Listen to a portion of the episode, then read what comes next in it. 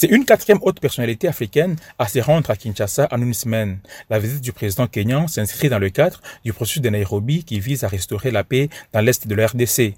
Selon le communiqué final de la rencontre de ce lundi matin entre le président Tshisekedi et Ruto, les deux hommes ont réaffirmé leur engagement à créer des conditions favorables pour le développement de la sous-région. Le Kenya et la RDC font partie de la zone de libre-échange africaine, les CAF, qui prône le libre commerce transfrontalier. Mais cette zone de libre-échange ne peut marcher que s'il y a la paix dans la sous-région, a précisé le président Félix Tshisekedi. Nous avons donc comme mission de rendre ce projet viable, d'accroître les échanges entre États africains, d'accroître donc par-delà même la richesse en Afrique pour lutter contre les fléaux que sont la pauvreté, l'analphabétisme, le chômage et bien d'autres difficultés.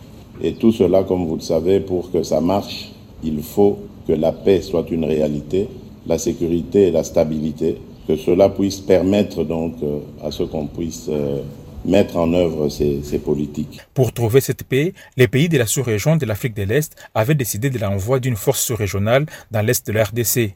Et c'est le Kenya qui commande cette force. Son président a tenu à rassurer son homologue congolais de sa détermination à mener à bien cette mission. William Ruto. I have come to confirm to my brother je suis venu confirmer à mon frère et au peuple congolais que le Kenya va jouer son rôle.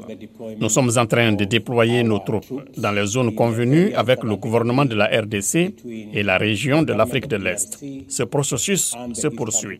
Le Kenya est engagé et nous allons prendre nos responsabilités et accomplir notre mandat comme indiqué dans l'accord sur la force régionale de l'Afrique de l'Est. Selon la décision des chefs d'État de l'EAC, la force régionale devait traquer les groupes armés qui refuseraient le processus de Nairobi en déposant les armes et en retournant à la vie civile. Mais ce mandat offensif n'a pas été évoqué par le président kenyan. William Ruto s'est contenté d'affirmer que les troupes kenyanes viennent pour renforcer la paix dans l'est de la RDC.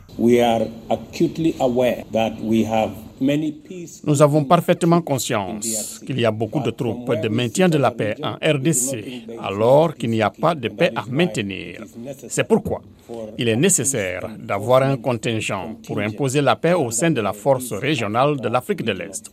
C'est le mandat dans lequel les troupes kenyanes vont opérer dans le cadre de la force régionale. Initialement prévue pour ce lundi, la troisième phase des pourparlers de Nairobi entre les gouvernements congolais et les groupes armés est repoussée à samedi prochain.